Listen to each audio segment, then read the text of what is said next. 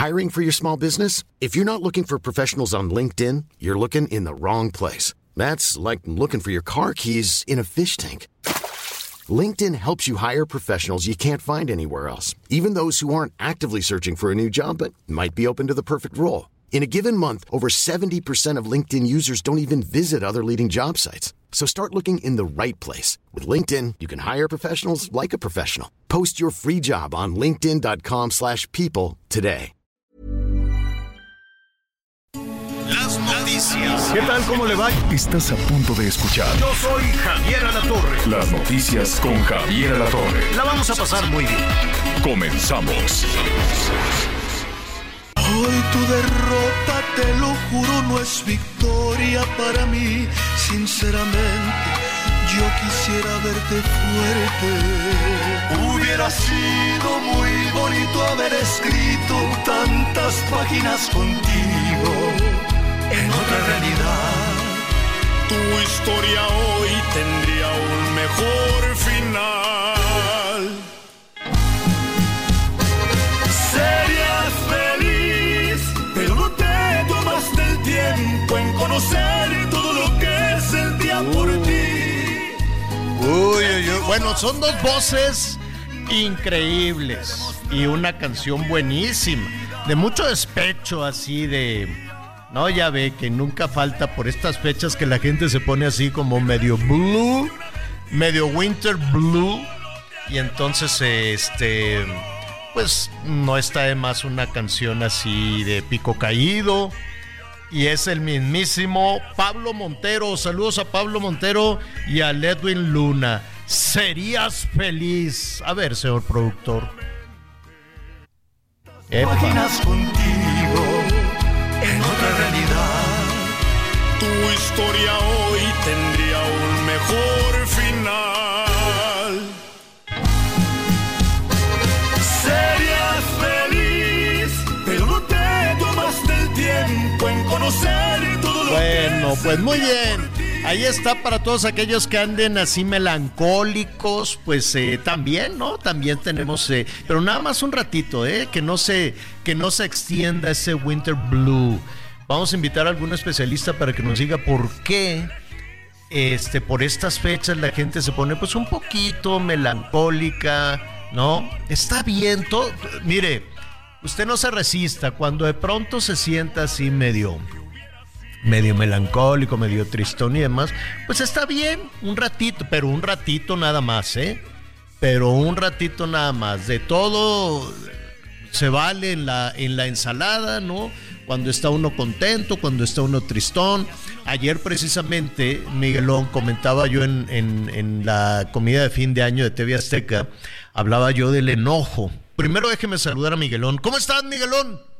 Hola Javier, ¿cómo estás? Me da mucho gusto saludarte, saludar a todos nuestros amigos a lo largo y ancho del país. Oye, también, ¿eh? Fíjate que ayer nos estuvieron reclamando en nuestras redes sociales. Ya no le mandamos saludos a nuestros amigos en la Unión Americana.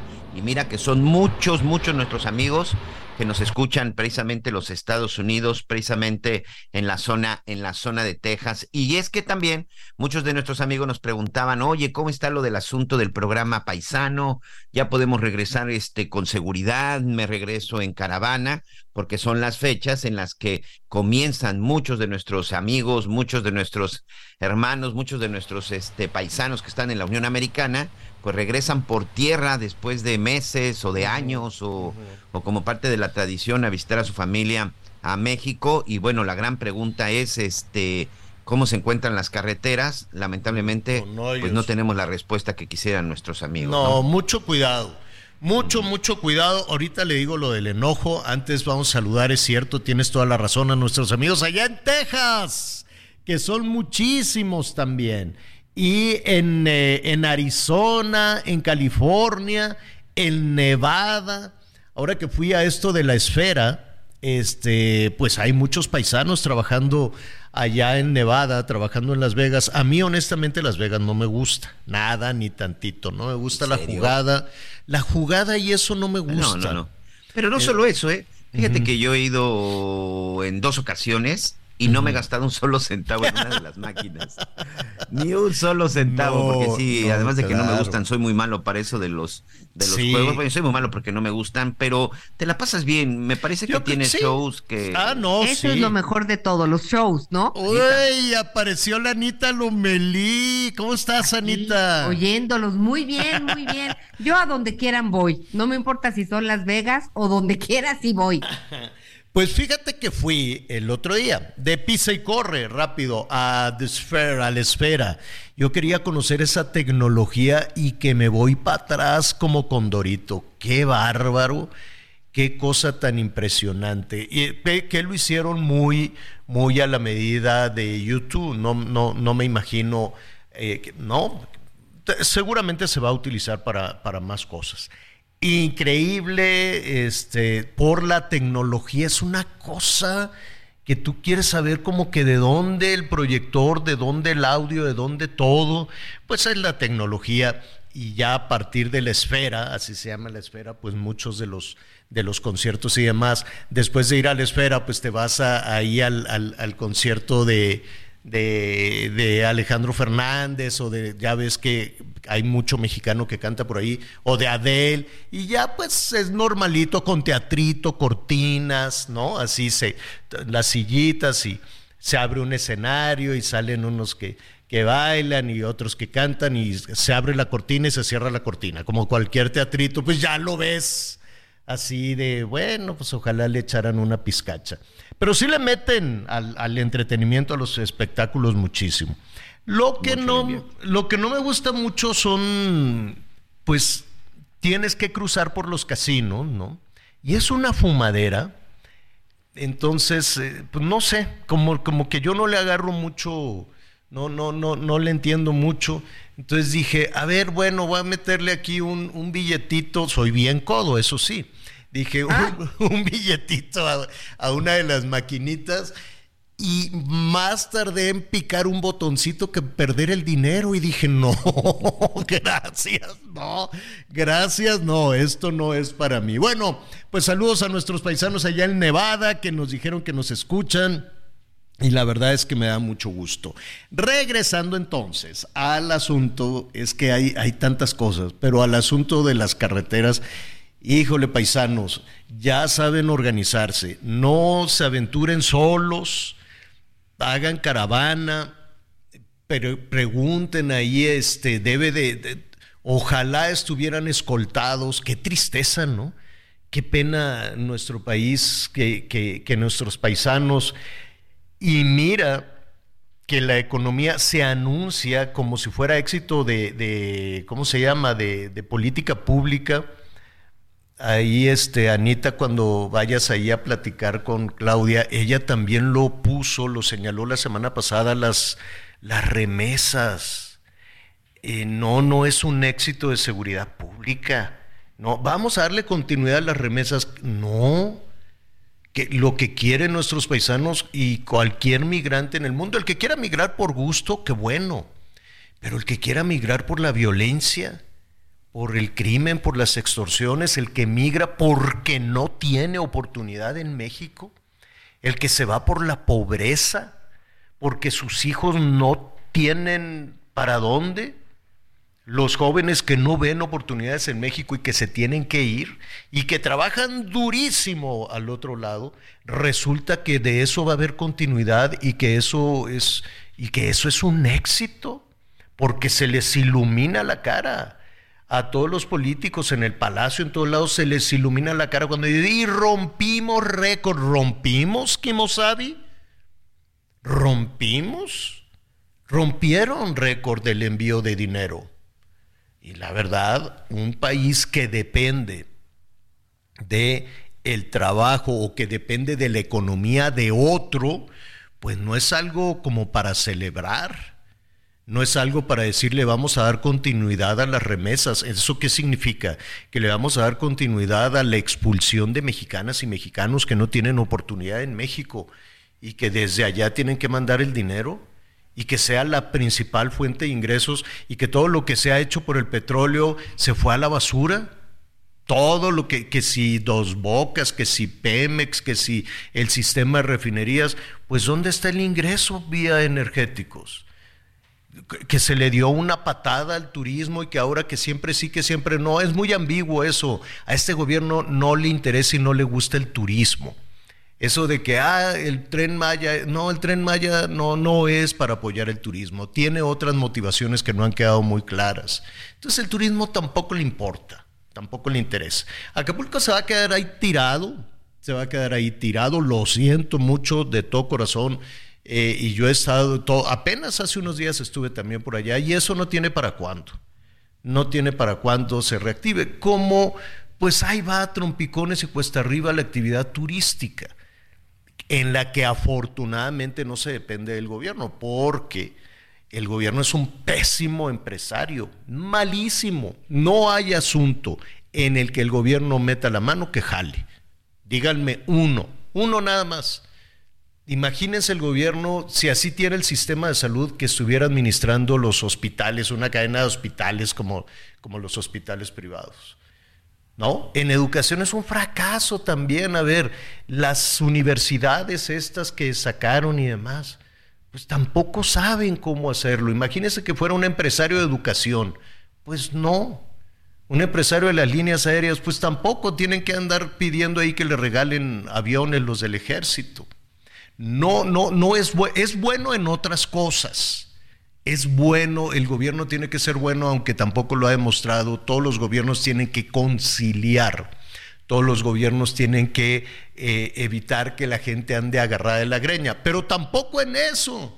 Tampoco porque le encanta estar dividiendo a las personas. Entonces, le digo, ¿en qué será bueno esto? Bueno, pues que repartió el dinero pero pues no, no sabemos. A mí me encantaría como ciudadano saber cuánto dinero, cómo se repartió, en qué se gastó, pero pues quieren desaparecer el INAI y que no, que nadie se entere de esto, que nadie se entere del otro. Digo, está bien, qué, qué, bueno que tenemos, yo siempre lo digo, un gobierno muy popular, pero así exitoso, exitoso, pues yo no le, yo no le veo este por dónde. Entonces, pues las remesas que nos llegan de, por allá, que vienen con los paisanos, vienen cargados de juguetes, cargados de, vienen con, con los vehículos eh, que luego se quedan acá, ¿no? Entran con un carro americano y con muchas cosas. Cuídense mucho, paisanos. Cuídense porque hay mucho bandido suelto, desde los mismos policías que se dan cuenta y dicen, mira, ahí va un carro con tal y cual, porque pues a, poco nada más son los salteadores de caminos y los bandidos los que nos tienen asolados, pues, pues no, desafortunadamente también hay malos elementos, también hay malos elementos de policía este, municipal, estatal y federal que pues van a extorsionar y a chantajear y no, no puedes pasar esto y no puedes pasar el otro. Y luego imagínense en las aduanas también, uy, así, no, este, este regalito para acá, esto para... Es un saqueo espantoso. no está bonito, no, no, no, no, no, no está bonito. Y luego, con las calles hechas pedazos, y luego que hay, hay carreteras, ya lo sabemos, hay carreteras peligrosísimas, la de Puebla, las del Estado de México, las de Veracruz, las de Tlaxcala, ¿qué quiere que le diga de las de Michoacán, que hasta drones explosivos también echan? O sea, cuídense por favor de todo corazón y ya que lleguen a, su destino, nos avisan, nosotros los estaremos acompañando en todo, en todo el, eh, ¿cómo se llama? En todo el camino. Oiga, y a propósito de cuídese, eh, tenga mucho cuidado también las carreteras, las que van hacia la Ciudad de México. Saludos en el 98.5 de la FM, el Heraldo Radio en la Ciudad de México. Gracias. Hay que ser muy solidarios y muy respetuosos con los peregrinos. Ah, qué bonita devoción a la Virgencita de Guadalupe.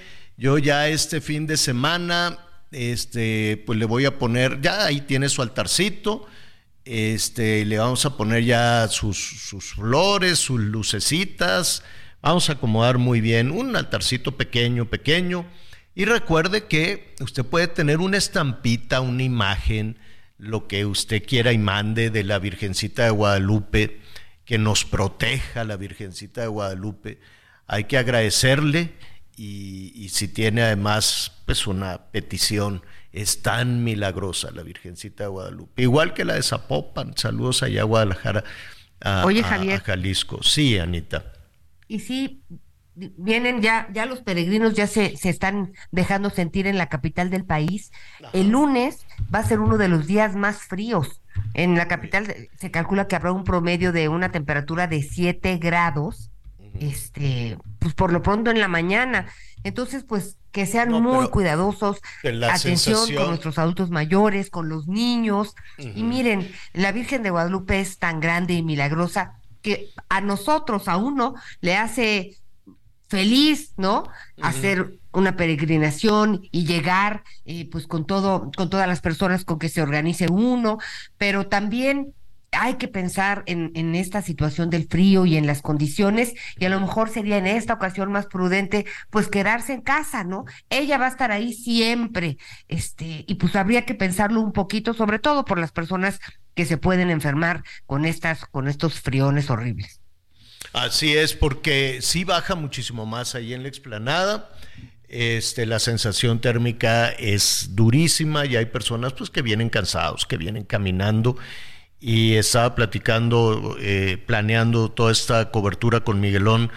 Este, y sobre todo, así como decimos a los migrantes, pues también a los peregrinos, no se distraigan, no, yo sé que la devoción, yo sé que vienen pensando, que vienen en oración, o que vienen solamente en una reflexión o cansados. Y pues nunca falta el abusivo, abusivos pero establecidos y otros que andan ahí sueltos a media calle. Ojalá que las autoridades de la Ciudad de México les den la, suficiente protección porque de por sí en, muchas ocasiones es gente humilde y, les cobran un plato de, comida carísimo, este, abusan, abusan este, muchísimo. Estuve platicando el año pasado, justo un año, estaba platicando con unos peregrinos que ya iban de regreso a, a, Chiapas. eh, me los encontré, llegaron ya con su vehículo, venían desde la Ciudad de México hasta una comunidad allá en los altos de Chiapas que ahorita está tan revuelto y ahí pararon en Chiapa de Corzo y estuvimos platicando y estaban pero asustados. Ellos ahí mismo hacían con quelites y con algo, se estaban haciendo su sopita y me, me platicaban de cómo la pasaron en México. Dijeron, pues llegamos hasta México y este y llegamos a la Virgencita de Guadalupe, pero era imposible. Me decían, decían un pollo, trataron de comprar un pollo, un pollo rostizado que se los vendían, bueno, como si fuera el último pollo de la región. No, no, no, una cosa espantosa, el agua que pues para, o los refrescos que en Chiapas son mucho más baratos en ocasiones que el agua. Eh, es todo un tema del cual después otro día platicaremos de por qué se consume tanto refresco en, Chiapas, son muchos factores. Este, pues no, no les alcanzaba. Dijeron, no, pues nos salimos corriendo de México porque no, no, no era, no era posible. Entonces hay que respetarlos, hay que cuidarlos. Hay gente, Anita Miguel, que se pone ahí en, ¿cómo se llama esta avenida? Es calzada, ¿Calzada de los misterios? Calzada de los misterios. Las, dos las dos, Guadalupe y Misterios, ¿no? Ajá, ah, que ahí se ponen y les dan Ay, me un- encantan. un pancito dulce, un café, algo, ¿no? Hay, hay, hay gente muy buena. Hay mucha gente que, que se organiza y pues ellos, eh, pues como una ofrenda, este, o como una atención a la Virgen, pues entonces comparten a lo mejor una torta de tamal, o a lo mejor tamales, o a lo mejor café, este, pero se organizan cosas muy lindas, muy solidarias, por ahí por los vecinos, este, ya nos tocaron varias, y eso es muy bonito, Javier. Oye, y, y si alguien va por ahí, guárdennos unas de estas gorditas. Estas Las gorditas de la villa. que venden Las en- gorditas en de la villa. ¿Cómo va la canción? eh, eh, que, que va- pues ya desde ahorita se escucha, desde el cielo, una hermosa mañana. mañana. Al ratito nuestro productor nos la va a poner, ya ve que estamos de complacencias. 55 14 90 40 12. es el número de teléfono que tenemos a su disposición, 55 1490 4012 para que nos llame de, de, cualquier parte del país. Vamos a tener muchísimos temas, vamos a hablar de los toros, de la fiesta de toros. Saludos a Nuevo León. A ver, este, tan contentos que estaban con que Elon Musk les iba a ir a poner la planta de Tesla, luego se enojó. Era, ahorita eh, el gobierno federal arropa mucho a este, a Samuel, a Samuel García, ¿no? Era, dicen que estuvo ahí detrás el gobierno federal impulsando la candidatura de Samuel García para quitarle simpatizantes a Xochitl. Eso es lo que dicen los analistas, eso es lo que dicen.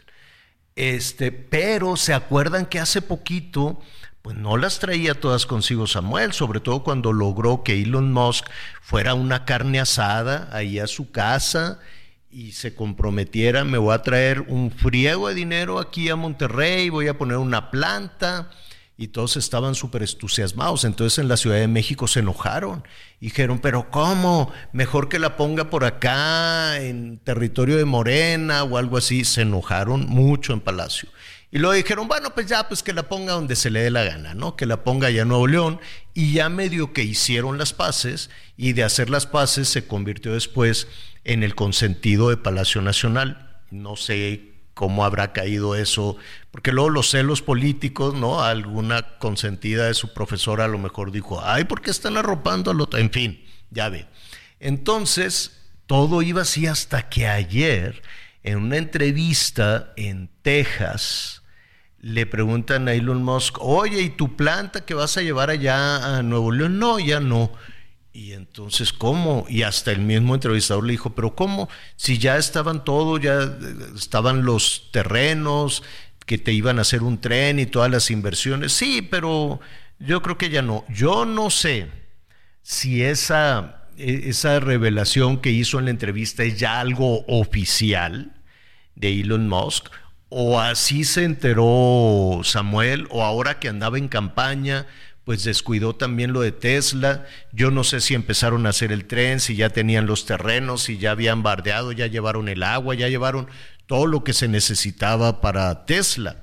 Pero hasta donde vamos en las últimas horas, nuestros amigos de Nuevo León que nos llamen y que nos digan este, si efectivamente pues se derrumbó el proyecto de tener la planta de Tesla, que es fantástico Fantástico llevar esas inversiones con todo lo que puede detonar en empleos de calidad. Y cuando digo en empleos de calidad, en empleos que tienen que ver con el desarrollo automotriz, con el desarrollo este, tecnológico, con el desarrollo científico, con una nueva generación de vehículos, es decir, Tesla para México, no nada más para Nuevo León, pues era, es, sigue siendo tal vez una oportunidad muy fuerte.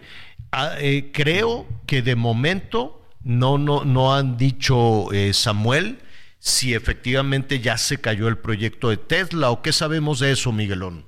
Nada, absolutamente nada. Después de las declaraciones del día de ayer de Elon Musk, estuvimos revisando las cuentas de Samuel García, porque a veces que ahí es donde comunica todo, y no, la verdad es que hasta el momento no ha, no ha puesto absolutamente nada, sigue ahí todavía, bueno, pues con el tema eh, y el pleito que trae con el PRI pero, y con el PAN, pero nada de Tesla ni nada de esto. Fíjate que eh, exactamente, me parece que antes de las declaraciones de los MOX había puesto un tweet porque tiene ya un día instalado.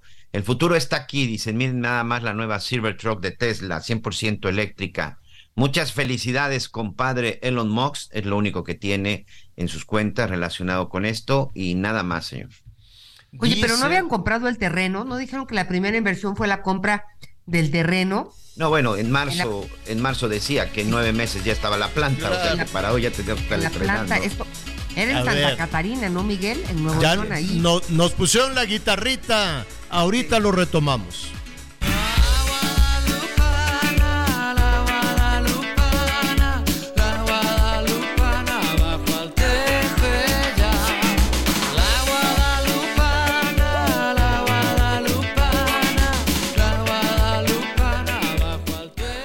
Redefinimos tu concepto de una Sub Infinity QX60 con 36 meses sin intereses o bono de hasta 130 mil. Infinity Black por 5 años, mantenimiento por 3 años, más in touch service por un año. Descúbrelo en Infinity Polanco, Calzada General Mariano Escobedo 476, Anzures. Teléfono 5590 357748. Válido del 1 de diciembre de 2023 al 2 de enero de 2024. CAR promedio del 10.5% sin IVA para fines informativos. Consulta www.infinity.mx diagonal promociones.html. Conéctate con Javier a través de Twitter, arroba javier-alatón. Sigue con nosotros. Volvemos con más noticias. Antes que los demás. Todavía hay más información. Continuamos. Redefinimos tu concepto de una Sub Infinity QX60 con 36 meses sin intereses o bono de hasta 130 mil pesos. Infinity Black por 5 años, más mantenimiento por 3 años, más InTouch Service por un año.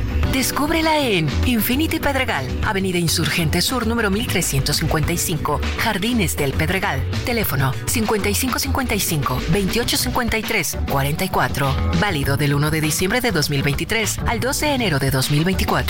CAT promedio del 10.5% sin IVA para fines informativos. Consulta www.infinity.mx diagonal promociones.html. Las noticias en resumen. En el municipio de García, Nuevo León, fueron detenidos dos hombres y dos mujeres presuntos integrantes de un grupo criminal que ha generado violencia en dicha entidad. A estos individuos les decomisaron un arma larga, dosis de cristal, marihuana, dinero en efectivo y aparatos de comunicación. Durante este jueves fue asesinado el jefe de seguridad del penal varonil de, de Cieneguilla, Zacatecas. De acuerdo con el secretario de Gobierno del Estado, Rodrigo Reyes, se trató de un ataque directo ocurrido en la colonia Villa Fontana. El primer tribunal colegiado de apelación en materia penal de la Ciudad de México ratificó la sentencia absolutoria a favor de Rosario Robles Berlanga por el caso de la estafa maestra. De esta manera cerró definitivamente las pretensiones de la Fiscalía General de la República de procesar a la exfuncionaria. Hoy el dólar se compra en 16 pesos con 87 centavos y se vende en 17 con 83. Bien, ahí está, ahí está el dólar. Saludos a Jalisco, eh, también que nos sintonizan. No sé qué gusto nos da que nos llamen también este, de, diferentes, de diferentes partes del país allá en Jalisco. Y que por cierto, pues también van los migrantes para allá, van muchos a, Michoacán. Eh, pero en el caso de Jalisco me llamó mucho la atención, Anita, Miguel, que sigue rompiendo, ahora que decíamos el récord de las remesas, este, pues no, no, no es Zacatecas, no es Guerrero, no es este Michoacán, ¿no? Todos estos estados expulsores de, de ciudadanos de mano de obra. La, el récord de remesas, la gran mayoría de las remesas llegan a Zapopan, fíjate, llegan a, llegan a Jalisco y ya lleva varios años, por lo menos tres años, como líder nacional en la captación de remesas, es decir, el dinero que se mandan, los dólares que se mandan del otro lado, los dólares que se mandan allá de Jalisco, pues en primer lugar llegan a, digo, de Estados Unidos, en primer lugar llegan a Jalisco. Ya estaremos hablando también de, de ese tema y estaremos acompañando, Oye, pues ya están oye, en verdad Zapopan, pero pues Zapopan es una de las entidades donde vive la gente de lana del estado de Jalisco. Pues sí serán remesas, a lo mejor llega dinero Qué de mal otra pensado cosa. ¿eh? eres, Ay, Miguel, qué mal pensado eres. No, no, es que es como si de pronto me dijeras que la mayoría del dinero que llega a la Ciudad de México llega a la colonia Polanco, Pues sí. Porque Pero- Zapopan, perdón, no es una zona No, ahí están los centros comerciales. Los sí, que sí, ahí sí, o en, sea- hay- un centro comercial muy popular donde están los restaurantes que luego se arman también a veces. donde se arman todas las balaceras las siempre, señor. balaceras. Y están las tiendas, las más machuchonas. Y, ¿Y qué crees que ayer andaba ahí la gente paseando el fin de semana y empezó a nevar los copos de nieve? Y la gente así en los teléfonos celulares, está nevando, está nevando. Sea calor, pero estaba nevando. nada, pusieron un sistema en ese centro comercial, de que debe de ser muy caro el sistema, donde eh, provocan una nevada artificial a estar bien bonito. Pero está en Zapopan? en Zapopan, ahí en donde, donde de pronto son las balaceras, pues es. Y fíjate, me estaban diciendo unos, eh, unas personas, ya lo habíamos comentado de los corporativos, de los corporativos de, de, de, moda, pues, de los diseños, de ropa, de accesorios, de los más caros, de los más caros del mundo, Dolce, Dolce Gabbana, este, ¿cuál es el otro? Louis Vuitton, Gucci, todos ellos. El otro día estuve platicando con ellos por, por la, la industria, la cantidad de dinero que se maneja eh, con estas marcas es impresionante. Entonces me decían que durante la pandemia pues sí tuvieron un bajón muy, muy fuerte y que ya se están recuperando en sus ventas, pero que el oxígeno les llegó de Zapopan, fíjate, a corporativos internacionales, a Milán, a donde están los corporativos, estaban muy contentos, decían, pues las, las tiendas que no dejaron de romper récords de venta de productos de lujo fue en Jalisco este, vendían, dicen nosotros. Plaza Andares, ¿no? Me parece que es donde está también. Creo que se llama, pues, creo que se llama Una de las zonas más es Andares, ahí en Puerta de Hierro. Creo que sí. Entonces, este... de veras de ahí llegan las. O sea, bueno, Miguel, pues es el seguimiento. Yo nada más estoy viendo el seguimiento. Dicen se rompe récord, se rompe récord. Alta cantidad de, de remesas Oye, sí debe de este ser mucho para que la gente vaya y compre un Gucci, Luis Vuitton, pues sí debe de llegarle mucho dinero ahí a la gente de Zapopan. Ahora, a Michoacán, a Michoacán llega también una cantidad importantísima. Entonces ahí se van dando, ¿no? Un, un, quien vive, a ver quién recibe más millones. Son 63 mil millones de dólares, 63 mil. Y el primer lugar eh, en varios años se lo ha llevado Jalisco por la recepción de remesas, este, aunque, a ver, eh, Jalisco, déjeme decirle, eh, en septiembre, o a ver, ahorita le digo bien la fecha, Jalisco, sí, es el que más remesas ha recibido, eh, lo tenía Michoacán, pero ya eh, lo, tiene, lo tiene Jalisco. Jalisco sigue recibiendo, es el estado líder en la recepción del el dinero que llega allá de los estados de los Estados Unidos. Pues está interesante, ¿no?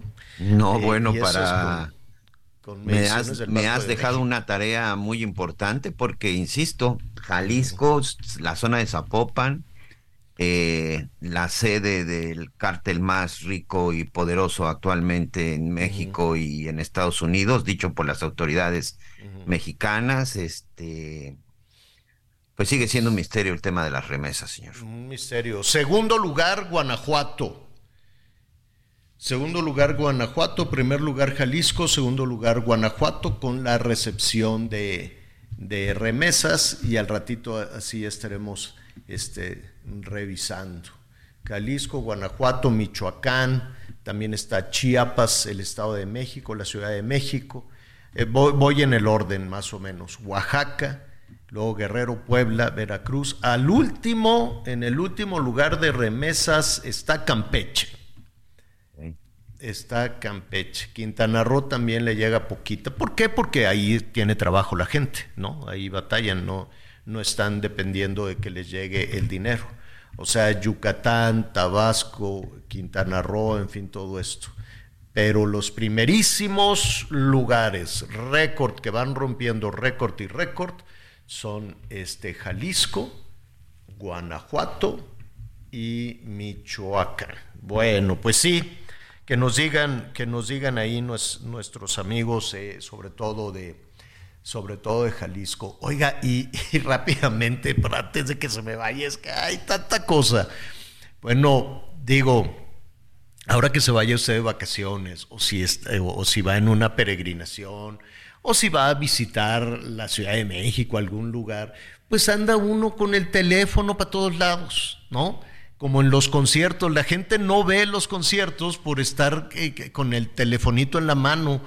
Y tú dices, pues qué chiste ir a grabar un concierto en lugar de verlo y de cantar y de bailar. No, está todo el mundo así quieto, dos horas, quedas entumido con el teléfono. Y luego cuando vas a algunas ciudades, pues ahí te andas paseando y eso, pues mucho cuidado porque te pueden agarrar distraído y te pueden robar o lo que, o, tener ahí algún accidente, pues en un país como el nuestro, donde no hay banquetas, que están todas rotas, o donde están las calles rotas, pues mucho cuidado con eso de andar entretenido así, viendo.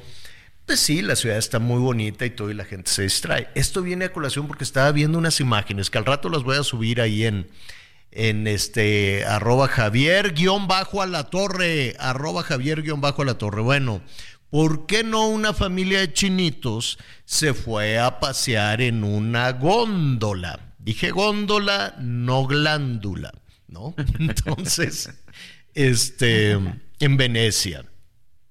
Y estaban friegue y friegue de que querían una selfie, querían una selfie. Ahora, ah, ve, eh, hazte tú para atrás, ahora levántate, a ver, ahora voltea, ahora pon, ¿cómo, cómo le hacen? Ayer le preguntaba a Mónica Garza, le dije, oye, ¿cómo, cómo toman eh, la chava la, foto así hasta arriba el teléfono? ¿Por qué no la toman así de frente? No, pues no. Anita es experta en selfies, Javier. Anita es expertísima. ¿Cómo es? De arriba. ¿Quién tiene la mano más larga? Porque si no, no sale. O sea, subes, subes el teléfono y luego eh, te muerdes los cachetes mm, y que se desparrame, no, se te haga así, ¿cómo le dicen dog face? Boquita de pato, ¿no? Todas las niñas, todas las chavas, todas salen así con, con la misma, ¿cómo, ¿cómo es? Dog face, ¿no? Pero bueno. Tú sales muy guapa, Anita, eres experta en eso. Ah. Pues en eso andaban los chinitos. Ahora sigo yo. Ahora, y el gondolero ya estaba harto. Y el gondolero les dijo, oigan ya, por favor, esta es una góndola, ya esténse en paz. Y los chinos así, pues yo ni te entiendo porque pues no hablo italiano, nosotros, no, habla puro chino. ¿Por qué no? Se enojó el gondolero, dejó, estaba tratando de controlar la góndola yo creo que no los tiró, aunque no se sabe. Y se fue la abuela, la mamá, el chinito, la chinita, todos al agua. Todos al agua. Digo, con todo respeto, es que me dio mucha risa verlos así salir, unos tratando de salvar el teléfono, otros tratando de salvar a, a la mamá. Se cayeron todos, menos el gondolero pero todos, por eso está muy sospechoso. Dije, no los habrá tirado el gondolero. Entonces, al rato le vamos a poner ahí la foto en las redes sociales. Recomendación, si va a Xochimilco, no se distraiga. No, no, no ande ahí. Por estas fechas siempre hay de turistas, pues algunos accidentes que se caen al agua, que se quieren pasar de una trajinera a la otra. Y, y, acuérdense que Xochimilco no es para nadar, es no, no, bueno, y es peligrosísimo, peligrosísimo porque hay mucho lirio, hay muchas ramas, hay muchos troncos, y cada vez que hay una que están ahí chacoteando y se, se emborracha la gente y hacen las fiestas y nunca falta quien se caiga al agua y luego vienen ahí las tragedias. Entonces, pues me quedé pensando, dije, si eso les pasó a los chinitos en Venecia, que no les pase a unos turistas en, en Xochimilco, tenga mucho cuidado, no se me distraiga. Y si el de la trajinera le dice, no se anden moviendo porque se mueve la barca, hágale caso, no le haga como el chinito y mire usted, y mire usted ahí todo lo que sucedió. Mándeme. Javier, y luego hay que de pronto reflexionar Fíjate que cada vez que estamos pendientes de la foto o de estar grabando, ya dejas de disfrutar este, lo que estés haciendo, porque entonces ya te preocupas por otra cosa y ya ni siquiera puedes ver bien, este, pues si estás en el museo, si estás en el parque, o sea, de verdad tiene un tema en donde, a ver, momento de fotos, tú, tú, tú, y luego ya olvídense del celular para poder disfrutar, porque no ves ni los colores, ya ni, sé. ni nada. Exacto. Mira, yo recuerdo a, mí me gustaba mucho ir a la, a la Monumental, a la Plaza de Toros México. Este, evidentemente no había este tema de celulares. Yo no me imagino un aficionado a la, a la, a la corrida de toros o un aficionado al béisbol, ¿no? Imagínate querer estar con tu celular. ¿Cuánto dura más o menos en promedio un partido de béisbol, Miguelón? ¿Cuatro horas? ¿no? Por lo menos, sí. Sí, sí, yo creo que por ahí va de tres al cinco, pero promedio cuatro horas, señor. Y entonces ahí estás en lo tuyo, ¿no? Al toro, al béisbol, a la pelota, ¿no? y, lo vives y te emocionas. Imagínate que estuviera, que estuviera ahí con el celular. A propósito de toros, hubo muchísima polémica en si se prohíbe, si no se prohíbe. Yo, yo entiendo que en muchas ocasiones, y aquí lo estuvimos hablando ayer, con muchas iniciativas que de pronto se, se, presentan, eh, y cuando vas, cuando eres un legislador, y vas a presentar una iniciativa, no te debe de mover mm, ni el estómago ni las urnas, ni lo electoral. Tienes una responsabilidad enorme de conocer absolutamente todos los factores, que es como los temas laborales de los cuales estábamos hablando, de los cuales estábamos hablando ayer. Yo recuerdo, por ejemplo, esa iniciativa de los animales en los circos, que bueno, pegó de inmediato y sí, porque están ahí maltratando, y fue una mortandad fue una mortandad de animales que los propios empresarios decían, nadie cuida a los animales como nosotros. ¿Y qué va a hacer el Partido Verde con, todos esos animales? ¿Qué va a hacer el gobierno, el gobierno federal, el gobierno de la ciudad? ¿Cómo los van a mantener? ¿Con qué van? Y, y acabaron sacrificándolos a todos, con tal de que esa iniciativa este, avanzara. ¿A qué voy con esto? Que en muchas ocasiones los mueve una, una situación que seguramente va a pegar en el ánimo de las personas, seguramente, pero también hay que, todo acto tiene sus consecuencias, y no nada más en lo legislativo, en la vida personal. Toda acción que tú tomes tendrá consecuencias, a favor o en contra. ¿Qué se pide? un mínimo de investigación y de querer escuchar, no moverse únicamente porque mira, con esto voy a ganar votos y demás. Cuando surge este tema de las eh, corridas de toros, pues hubo muchas personas, divide muchas opiniones en México y en el mundo, divide muchas opiniones, pero hay que entender no solo la fiesta, no solo lo que eso significa, porque ha durado siglos y siglos. Bueno, simplemente en México, y ahorita le vamos a preguntar a, nuestro, a nuestro invitado, las corridas de toros se iniciaron, si no me equivoco, en el siglo XVII, si no me, si no me equivoco. Entonces, hay mucho como para que se convierta únicamente en un asunto de refilón. Me da muchísimo gusto saludar a Pedro Aces. Él, aquí lo sabemos, él es un líder de trabajadores, es líder de la Confederación Autónoma de Trabajadores y Empleados de México, es senador, senador por Morena, entonces se entiende perfectamente bien todo este tema de lo que le estamos hablando y además pues ha estado muy preocupado por el tema de la fiesta, de la fiesta brava. Qué gusto saludarte, Pedro, ¿cómo estás? Javier, un gusto para mí saludarte a ti, Ana María, a todo tu auditorio. Muchas gracias por esta oportunidad de saludarnos. Oye, ¿qué, qué opinas de eh, la decisión digo, en medio, en medio de muchísima polémica, y yo creo que cuando hay polémica se encienden las pasiones y ya no escuchamos a nadie, ¿no? Dejamos de, escuchar las diferentes partes. Pero ¿qué opinión eh, te merece la decisión de la Suprema Corte respecto a las corridas de toros?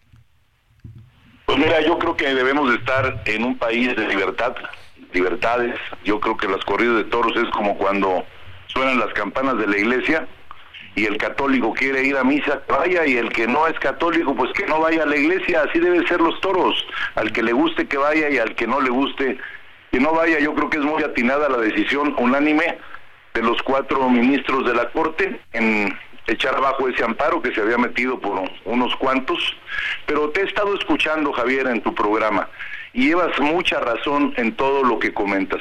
Ahorita hablabas de los circos, y yo, yo lo viví de cerca porque ayudé, ayudé con los restauranteros, mi padre era restaurantero y tenemos muchos amigos restauranteros, se hizo incluso una asociación para llevar comida todos los días. Con los circos nacimos todos con los animalitos, es nuestra cultura, y por protagonizar, porque los diputados están para hacer leyes y sobre todo en la Ciudad de México, para preocuparse que los policías tengan buenos salarios, que tengan buenas patrullas, que haya luminarias en la ciudad, que no haya baches. La ciudad se ha añejado y esta ciudad necesita modernizarse y eso es lo que tienen que hacer los diputados, no estar preocupándose por un protagonismo de subir a tribuna para prohibir las corridas de toros como lo hizo este muchachito Chuchito, te debes de acordar. Entonces, bueno, esto creció, se fue hasta la Suprema Corte, ayer atinadamente, lo repito, los cuatro ministros de la Corte lo, lo dan a favor de la tauromaquia.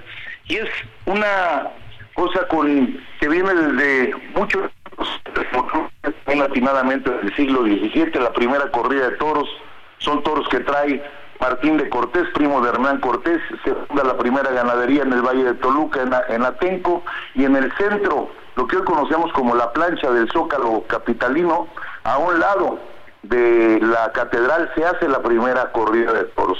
Estamos hablando de 1580 y pico, 1590 por ahí.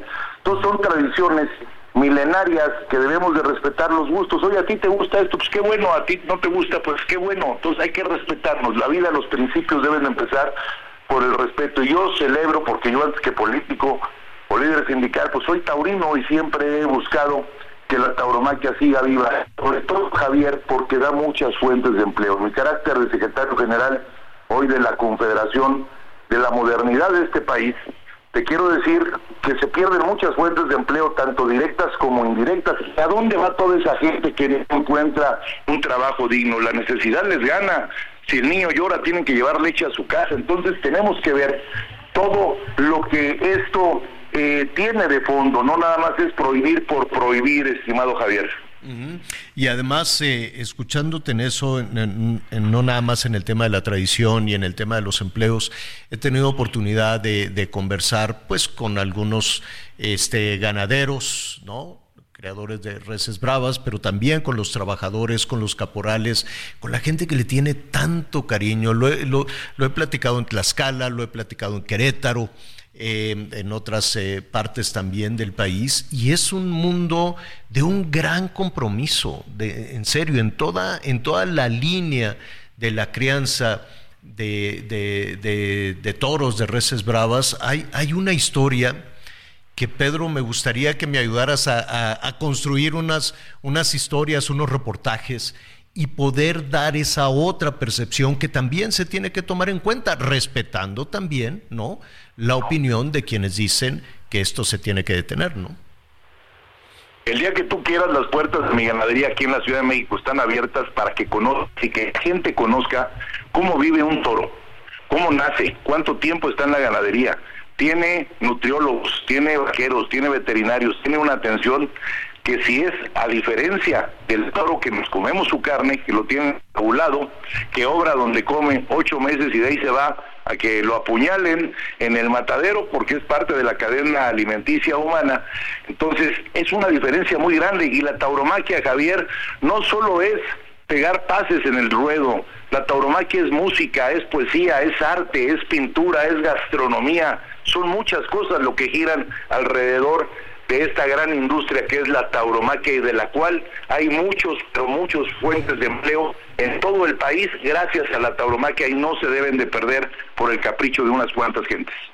Pues ahí está, este, antes que nada, pues felices fiestas, ¿qué te parece si dejamos que pasen por aquí estos, estos días, senador? Y, y nada, pues vamos a andar por ahí en varias, en la tuya y en otras tantas ganaderías para conocer también esa pasión, ese amor. Y de eso, mira, nada más para cerrar, si no existiera esa dedicación, esa pasión y ese amor y la fiesta brava, pues con mucha dificultad em, iba, iba a, mantenerse, ¿no? La, eh, pues esta especie, ¿no? Iba, cualquier persona diría, pues, ¿cómo? ¿De dónde? ¿No? ¿Para qué?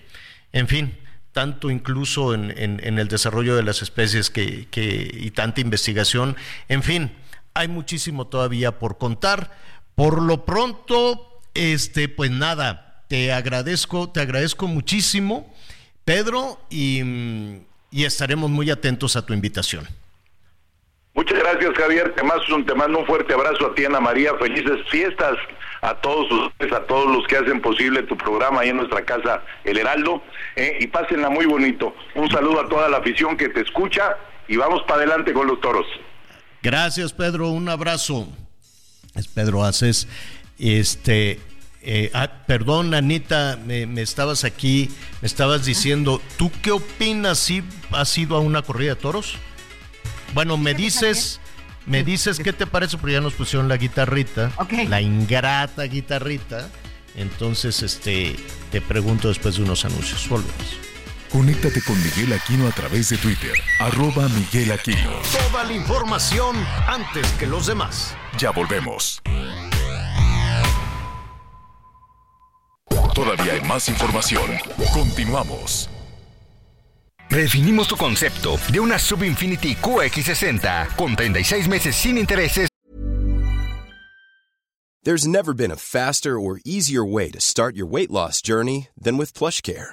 PlushCare accepts most insurance plans and gives you online access to board-certified physicians who can prescribe FDA-approved weight loss medications like Wigovi and Zepbound for those who qualify. Take charge of your health and speak with a board-certified physician about a weight loss plan that's right for you. Get started today at plushcare.com slash weight loss. That's plushcare.com slash weight loss. plushcare.com slash weight loss. O bono de hasta 130 mil. Infinity Black por 5 años. Mantenimiento por 3 años. Más In Touch Service por un año. Descúbrelo en Infinity Polanco. Calzada General Mariano Escobedo 476. Anzures. Teléfono 5590-357748. Válido del 1 de diciembre de 2023 al 2 de enero de 2024. Car promedio del 10.5% sin IVA para fines informativos. Consulta www.infinity.mx diagonal promociones.html. Las noticias en resumen. La agrupación de música de banda Tierra Sagrada denunció haber enfrentado privación de la libertad de un integrante y extorsión por parte de la delincuencia organizada en Hueyapan, Puebla. Debido a esta situación informó que no se presentará en Veracruz, Puebla, Tlaxcala, Oaxaca, al afirmar que no existen garantías de seguridad por parte de las autoridades de estas entidades. La Fiscalía de la Ciudad de México informó que investiga a la empleada doméstica de la actriz Consuelo Duval por su presunta participación en el delito de robo a casa habitación sin violencia en la alcaldía Coajimalpa. De acuerdo con los reportes, la mujer fue detenida en dicho lugar, posiblemente en posesión de joyería, dinero en efectivo y otros objetos presuntamente robados. La gobernadora de Quintana Roo, María Mara Lezama, se reunió con la secretaria de Gobernación Luisa María Alcalde y la directora de Fonatur, Lidia Quirós, para fortalecer la operación y mantenimiento de los centros integralmente planeados en los destinos turísticos en el estado. La mandataria estatal señaló que esta suma de esfuerzos permite un desarrollo próspero para el nuevo acuerdo en busca del éxito turístico. La Fiscalía de Jalisco informó que hallaron los restos de al menos una persona en, en una persona en el presunto narcorrancho en el fraccionamiento Villalta, en el municipio de Tlajomulco de Zúñiga. Las autoridades indicaron que hay elementos para presumir que las personas que ahí operaban utilizaban sustancias químicas en sus víctimas. Bueno, muy eh, rápidamente antes de, ir al, al, siguiente tema, ¿qué me decías, Anita? ¿Que te pones así, tú te vistes de manola para ir a la plaza o cómo? No, fíjate Javier que digo, me gusta, me gusta la fiesta y le admiro mucho. La, o sea, le sé poco, pero la fiesta es verdaderamente pues, sorprendente con tantos elementos, con tantas cuestiones culturales también que de ahí se desprenden. Pero ¿sabes qué me preocupaba? Escuchaba al senador Aces y a ti en la entrevista. Está muy bien, o sea, me parece que la gente debe tener la libertad de elegir pero esta tentación de estar prohíbe y prohíbe y prohíbe a través de, de las leyes, ¿cuánto tiempo quitan de, de, cosas verdaderamente importantes? Porque además desde el 22 estuvo cerrada la Plaza de Toros. Entonces, si íbamos a acabar en esta reflexión, como por qué pues casi dos años se quedaron sin trabajo todas las personas que de ahí, este, que de eso dependían. O sea, no sé qué tan tentador sea estar prohíbe y prohíbe y prohíbe, ¿no? Claro. en no los tiempos es queda... porque lamentablemente así es la ley y la justicia en nuestro país, Anita. que es una de las cosas que siempre se ha discutido, porque al final si el tema llegó en la Suprema Corte es porque en las otras instancias estuvo yendo de juzgado a tribunal y otro y regresa y el amparo y rechaza hasta que finalmente, recuerden que en las cuestiones judiciales la Suprema Corte es la última instancia. El asunto es ese, que en nuestro país las leyes y las reglas y la justicia es extremadamente. hasta las competencias electorales, hasta las elecciones siempre se van, ¿no? Así siempre, nunca. ya están gobernando y siguen las apelaciones. No, siguen las multas. Así, no, no es cierto, yo gané. Que no. Pues ya en lugar de gastarnos tanto dinero, que digan, a ver, ¿quién quiere concursar? Fulanito y fulanita. Ah, muy bien, que lo defina un juez. Y ya, nos brincamos todo, nos brincamos todo el proceso porque a final de cuentas todo se judicializa. Oiga, muy rápidamente nos están preguntando por Consuelo, por Consuelito Duval, saludos. ¿En qué quedó todo esto, Miguel? Porque ayer veíamos que es la inteligencia artificial, ¿cómo le dicen el fraude de la patrona? Correcto. Fíjate que ahorita, como también adelantaba Anita en el avance, el asunto es que se había dicho que era el tema de la inteligencia artificial y la patrona, porque eso fue lo que declaró su empleada su empleada identificada solo en este caso como, como Lisandra.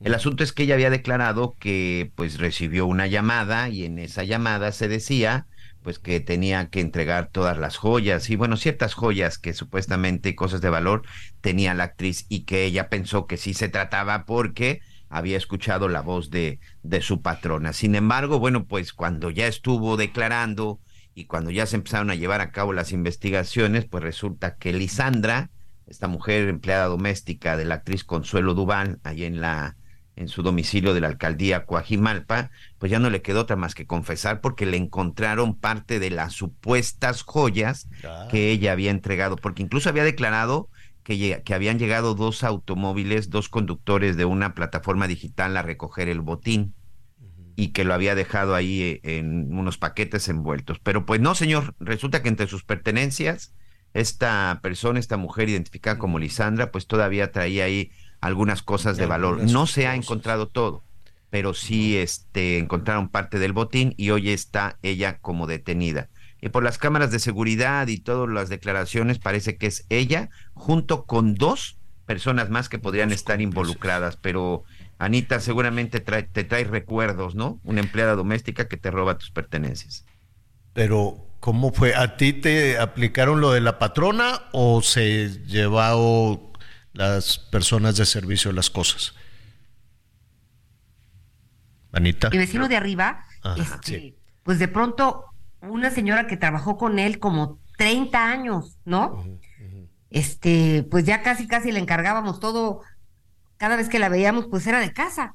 Pero resulta que un día sale corriendo, corriendo, corriendo, se sube un taxi y se va y regresa y pues casi le da un infarto, porque pues le, dijeron, oye, saca el pasaporte, los datos, todo lo que tengas por ahí en el cajón de arriba, abajo, a la derecha, abre esa caja que el señor siempre tiene. O sea, le hicieron abrir los recovecos que tenía el señor donde estaban sus, sus joyas y sus cosas y dinero en efectivo, y pues se lo llevó y fue a entregarlo a un señor que decía que pues tenía que arreglar cuestiones de impuestos de, del dueño de la casa. Este, entonces, pues aquí en el edificio se hizo un escándalo, porque además, este, pues Javier, un agente de confianza que cayó en la trampa de unos extorsionadores, pero los extorsionadores sabían tanto o más, este, que ella de todo el movimiento de, la casa. Mire, eh, ya vamos a pasar al siguiente tema, pero este lo vamos a dejar ahí este, un poquito en suspenso porque hay muchísimo interés en cómo es este fraude de la patrona. dicen, pero ¿cómo es? ¿Llama? ¿Quién llama? ¿Por qué? ¿Cómo hay tanta información? En fin, hay que, hay que tener mucho cuidado ahora, sobre todo en estas fechas donde de pronto le cae dinerito. Pues eh, son personas que las engañan, son personas que pueden hacer un fraude. En el caso de Consuelo Duval, pues no, ese fue deliberado un, robo con el pretexto de el fraude de fraude de la patrona. Ya se lo voy a, a contar en un momentito más. Provocó muchísimo revuelo desde ayer. Incluso hoy el presidente López Obrador habló de, del tema de la detención. ¿no? Agarraron a Alfredo Jalife en la Ciudad de México Este, y pues lo detuvieron, entiendo Miguelón que se lo llevaron a Nuevo León, ¿no? Para responder a una denuncia que puso Tatiana Cloutier, quien ahora trabaja con Claudia Sheinbaum, pero en su momento era secretaria de Economía. Tatiana lo acusó de difamación y se lo llevaron. Provocó muchísima sorpresa e incluso sorpresa también por parte del, del presidente con las consecuencias que todo esto conlleva en términos de libertad, de libertad de, de expresión, este, por todos lados. La, independientemente de cómo avance ese tema, que ya lo estaremos eh, revisando, una de las eh, situaciones que, que queda para todos es la calumnia y la difamación.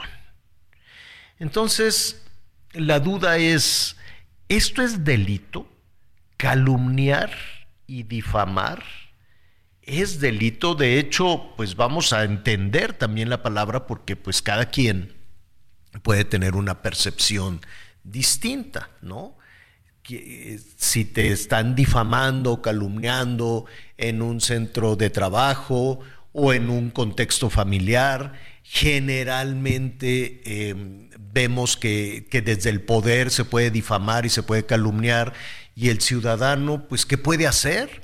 Imagínate que tú le contestes al gobierno federal, imagínate que tú le contestes a, la, autoridad, pues el ciudadano está verdaderamente este, frágil, ¿no? Ante unas situaciones en las que con mucha soltura, porque así lo hemos vivido, sobre todo en los últimos años, todos hemos sido, o bueno, en particular su servidor, pues sí, ¿no? Víctimas de, de difamación o de mentiras, eh, por parte de algunos personajes del gobierno federal. Ahora, evidentemente no vas a caer en una discusión de es que me dijo, pero yo le dije, pero sí me dijo, ¿no? Eh, y sin embargo, parece que, em, que, que, las autoridades sí pueden y los ciudadanos no, sin tomar partido por nadie. Atención, no estamos, y no estoy tampoco a título personal, tomando partido por ninguno de los personajes involucrados en este, en este conflicto, ni por Tatiana ni por Jalife, por ninguno de los dos, pero sí queremos preguntar en dónde estamos en ese tema de la calumnia y de la difamación. Así es que le agradezco al licenciado Moisés Segovia él es socio penal del despacho Segovia Tavera y Arredondo Abogados y le agradecemos que esté con nosotros. Moisés, muchísimas gracias. Buenas tardes.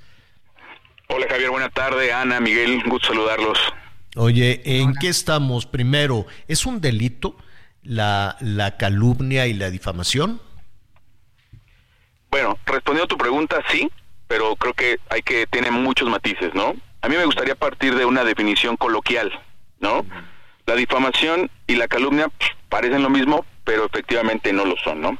La calumnia es la información falsa que se difunde sobre una persona, pero donde se le atribuye un delito específicamente. Él es un secuestrador, él es un asesino, él es tal. ¿Me explicó? Sí. Y la difamación es difundir información falsa o verdadera, ¿no? Pero aquí ambos van a causar deshonra en la persona, ¿no? Este, todos los delitos, todos, todos los delitos tienen un bien jurídico que se llama un bien jurídico tolerado, que es el que protegen. Por ejemplo, la vida la protege el homicidio, el patrimonio lo protege el robo. En este caso, el honor es el bien jurídico que protege la difamación y la calumnia. A ver, en el estado de Nuevo León aún sigue existiendo el delito de difamación en el artículo 344 muchos estados de la República Mexicana ya lo eliminaron de sus códigos. ¿Por qué? Porque es una situación que se puede llevar a cabo por vías civiles. ¿Por qué? Porque el derecho penal tiene una característica muy importante que se llama mínima intervención y última ratio. ¿Qué quiere decir esto? Pues no tiene que ser tan invasivo y como se trata de la libertad de las personas, pues es la última causa a la cual debe de llegar. Por ejemplo, en la Ciudad de México se se quitaron los delitos de difamación y calumnias desde 2006 y para tal efecto se creó la Ley de Responsabilidad Civil para la protección del derecho a la vida privada, del honor y la propia imagen, ¿no? Entonces es por eso que está. Entonces en Nuevo León aún sigue existiendo este delito, ¿no? Tiene una pena de seis meses a tres años, ¿no? Pero tiene muchísimos matices que el propio delito lo excluye. Si se trata de un técnico científico que emite una opinión, también excluye el delito, no lo cometerá, no se le impondrá sanción, ¿no? Entonces, es un delito pues mínimo, cuya pena es, es mínima, el riesgo de que una persona entre a la cárcel de igual forma es mínimo, pero me parece que aquí el tema está un poquito más delicado. ¿Por qué? Porque como bien decías, Javier, la intervención que tiene el Estado de realizar este tipo de conducta sin sanción alguna no se, no se debe quedar ahí porque ellos también tienen una situación que se llama responsabilidad patrimonial del Estado. Si un servidor público atenta contra mi honor, mi, ¿por qué? Porque nosotros todos tenemos un patrimonio moral la, mi imagen, mi honor, mi honra y algo bien importante que es mi propia imagen y yo cómo me autopercibo. ¿Ok? Entonces, yéndonos a ese tema, pues, también los ciudadanos tenemos la protección. Entonces, existe una ley de responsabilidad patrimonial. La quisieron acotar a 150 mil pesos únicamente como pago, ¿no? Pero ya la Corte definió, definió, no, no son los 150 mil, está mal y nos tenemos que basar a nivel de daño. Si lo acreditas como daño patrimonial, lo acreditas y ese es el que, el que debe ser. Si lo acreditas como un daño psicológico, de igual forma. Pues esa es una, esa es una muy buena noticia. Debe de ser un camino difícil, un camino tortuoso, como son como son siempre los caminos de la justicia en nuestro país, ¿no? Desde el simple hecho de ir a presentar una denuncia, pues ya eh, te enfrentas a miles de barreras, impedimentos, ¿no? La misma autoridad impide que tú presentes una denuncia para no estar en, términos de estadística, una denuncia de cualquier situación, de cualquier agresión, de cualquier delito. Y ahora, escuchándote en el tema patrimonial, era, era uno de los argumentos ante, mira, en, en, en, la, en la, digamos que la historia profesional, lo digo rápidamente, de, de Anita, de Miguel y de, y de tu servidor, este, pues hemos recibido muchísimas agresiones, sobre todo por parte de los gobiernos, panistas, priistas, de Morena, ahí no hay diferencia, ¿no? Eh, cuando eres periodista no hay, no hay diferencia. Y uno de los argumentos que yo eh, en algún momento decía, oigan, es que nosotros vivimos de la honestidad, de la transparencia y de la, y de la credibilidad. Y si un funcionario de gobierno, por muy poderoso que sea, pone en duda cualquiera de estos elementos, pues es, es mi herramienta de trabajo. Es de, es, de, lo que yo vivo, ¿no? Y, y, lo hacen con una ligereza enorme y sobre todo con una gran impunidad, ¿no? Saben, dicen, pues yo tengo, yo tengo el poder y yo lo ejerzo como me dé la gana y yo puedo hacer listas y hacer señalamientos y convertir conferencias en, en, ¿cómo se llama?, en tribunales y eh, condenar, de, así, condenar eh, de inmediato y no pasa nada. Y te voy a, y te voy a cómo se a callar o eliminar es decir esa es una agresión constante o por lo menos desde los medios de comunicación así lo vemos. ¿Se puede hacer algo? Sí, claro, claro, claro, porque atendiendo un poquito al tema de, de lo que te comento de la responsabilidad patrimonial del Estado, justamente por ahí va. ¿Por qué? Porque no me estoy yendo yo contra la persona que encabeza a la Secretaría como persona física. Por ejemplo, yéndonos a un tema, no me voy sobre el, el secretario de salud, ¿no? Me voy sobre la la institución que representa. ¿Por qué? Porque están aprovechando la institución de, que le da esa difusión, esa cantidad de ese, ese alcance que tienen sobre los ciudadanos de hacer un escarnio público sobre una persona y como bien dice, sin fundamento. Entonces, ahí efectivamente hay herramientas para hacerlo. Sí es un camino tortuoso, sin, sin menoscabar, pero es algo que, que, que sí, que sí diré, ni siquiera hay papel en la fiscalía, no hay papel, ¿no? A veces dicen, oye, tráigame, papel. O sea, es una situación, sí es tortuoso, pero sí existen los mecanismos legales a efecto de llegar a esto. ¿Y por qué es responsabilidad patrimonial del Estado? Porque aprovechando su carácter de servidor público, utilizan eso para, pues me parece a mí que sí, alterar la imagen de una persona sin fundamento alguno, ¿eh? Eh, finalmente, regresando y, y, sin no no no no queremos tomar partido ni ni ni meternos en el caso de, de, de Jalife Cloutier, pero si alguna persona eh, se siente lesionada en, eh, precisamente por estos delitos, em, puede acudir al mismo juzgado de Monterrey, Nuevo León, y seguir la misma ruta que abrió Tatiana Cloutier para denunciar, puede ser al contrario, para denunciar, por ejemplo, alguna autoridad o algún particular. Es decir, ya me imagino la lista o la fila enorme que debe haber en este en ese juzgado en Nuevo León. Eh, sí, mira, respondiendo a tu pregunta, es un tema bien interesante el que estás poniendo sobre la mesa, porque aquí hablamos de un tema de competencia. Entonces nos tenemos que regir cómo se rige un delito. Los delitos, pues, nada más rapidísimo, ¿eh? Pero para que quede claro, los delitos son instantáneos, permanentes o continuados. En este caso de la difamación, desde mi perspectiva, es un delito instantáneo que, en el momento en el que difunde la información falsa o verdadera con causar deshonra, ya se agotaron todos sus elementos. No sé dónde haya estado el señor Jalife en esa en esa proyección que hizo de YouTube donde atribuye que le dijo las palabras que dijo, ¿no? Pero no me parece que vaya a ser de váyanse a Nuevo León todos a denunciar. Inclusive en este caso concreto, me parece que sí tiene un tema el juez a resolver sobre el tema de la competencia específicamente. Porque si lo dijo en su casa, ¿dónde aplica? O sea, de momento, pues bueno, sí te giré la... También ese es otro tema que también me parece buenísimo abordar. ¿Por qué orden de aprehensión? Cuando existe un citatorio, orden de comparecencia y ya lo último es aprehensión. Se brincaron el artículo 141 del Código Nacional. Desconozco si el señor Jalife dejó de acudir a alguna citación o alguna en alguna situación de esas, ¿no?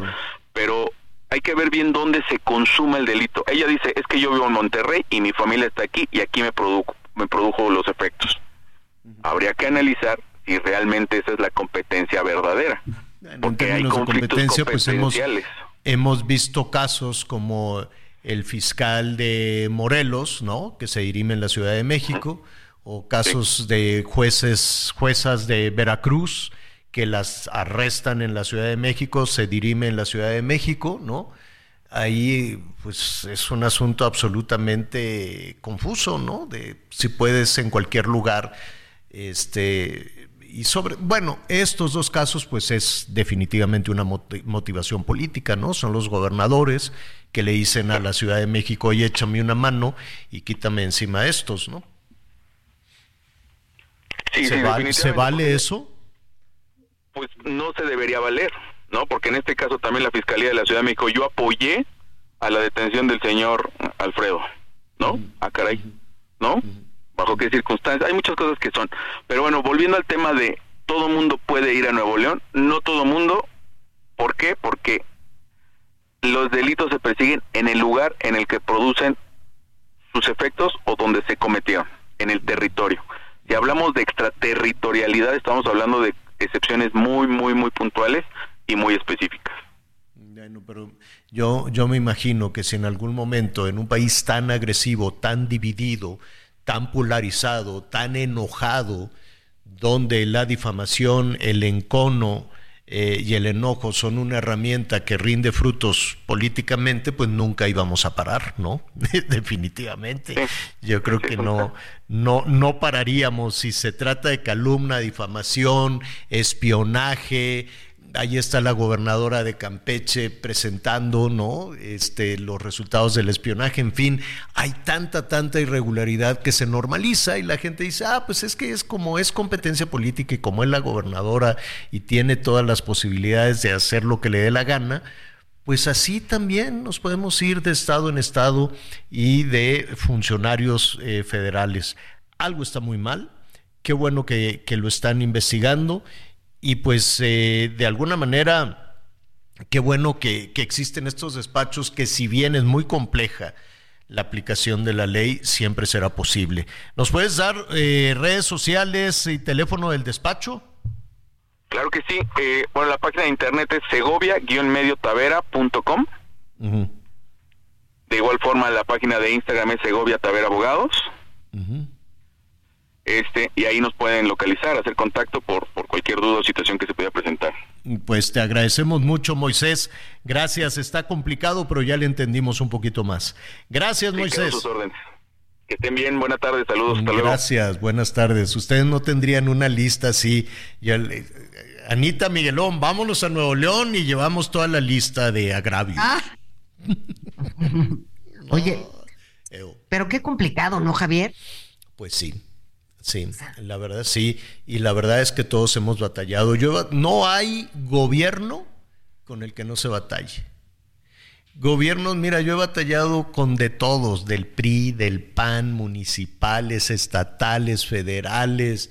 Me he tenido que defender de los gobiernos en los tres niveles de una manera bárbara, bárbara. Yo recuerdo que en alguna ocasión, así como del viejo oeste, como del viejo oeste, llegó el sheriff, ¿no? De ahí del pueblo, del cerro, apenas me estaba yo fincando por ahí y me invitaron a dejar el pueblo, así como del oeste.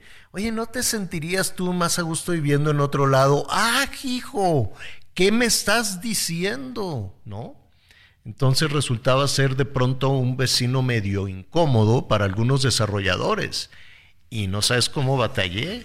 Ir contra la autoridad, pelear contra la autoridad es dificilísimo, pero es posible. Es muy difícil, pero sí si es posible. Entonces, oigo a lo lejos la guitarrita, mejor Ah. este, vamos a hacerle caso y regresamos, regresamos de inmediato. Oiga, le voy a decir, ¿se acuerdan de la fer de Genoveva, Genoveva Casanova con el príncipe heredero de Dinamarca? No, hombre, la mujer está deshecha, ya supo quién fue. Ya le voy a contar. Con Javier a través de Twitter, arroba javier-alatón. Toda la información antes que los demás. Ya volvemos. Todavía hay más información. Continuamos. Redefinimos tu concepto de una Sub Infinity QX60 con 36 meses sin intereses o bono de hasta 130 mil pesos, Infinity Black por 5 años, más mantenimiento por 3 años, más InTouch Service por un año. Descúbrela en Infinity Pedregal, Avenida Insurgente Sur número 1355, Jardines del Pedregal. Teléfono 5555-2853-44. Válido del 1 de diciembre de 2023 al 12 de enero de 2024. CAT promedio del 10.5% sin IVA para fines informativos. Consulta www.infinity.mx diagonal promociones.html. luego que la Secretaría de Salud de Sonora presumiera que han invertido más de 112 millones de pesos en atención a los habitantes del río Sonora, la organización Comités de Cuenca aseguraron que las autoridades estatales están mintiendo. El pasado martes ofrecieron una rueda de prensa frente a Palacio de Gobierno donde aseguraron que hay 705 ciudadanos con diagnóstico positivo en mentales pesados, en orina y sangre, que no han recibido atención y seguimiento médico a pesar de que hay una orden judicial. Luego este miércoles la Secretaría de Salud emitió un comunicado donde aseguraron que del 2021 al 2023 han realizado 77.400 acciones de salud en el río Sonora. Sin embargo, los comités respondieron que es una pena esta respuesta, pues solo hablan de generalidades y no de atenciones especializadas, que hay cientos de pacientes con diagnóstico positivo que no han recibido una sola llamada para seguimiento con especialistas y no se han cumplido los acuerdos Aseguraron que la Secretaría de Salud solo está simulando atención y tratan de engañar en vez de implementar un verdadero plan de remediación a la salud y ahora deberán responder ante tribunales, informó desde Sonora Gerardo Moreno. El dirigente de Movimiento Ciudadano, Dante Delgado, informó que el bloque de contención que tenía el partido con el PRI y el PAN para votar en el Senado ya está muerto. Las declaraciones de Delgado, en las que asegura que los agravios siempre tendrán consecuencias, se da tras la polémica salida de Samuel García de la contienda por la presidencia de la República, luego de que el PRI y el PAN se unieran para poner un gobernador interino afín en el estado de Nuevo León. El líder del Partido Naranja también reiteró que no están de acuerdo con la vieja política que representan los partidos que integran la alianza opositora para las elecciones del 2024. Por su parte, el senador del Movimiento Naranja, Clemente Castañeda, reconoció que la situación dada en Nuevo León podría influir en el voto de su grupo parlamentario sobre la terna para designar a la nueva ministra de la Suprema Corte de Justicia de la Nación, situación que dijo aún se está definiendo. Informó Ángel Villegas.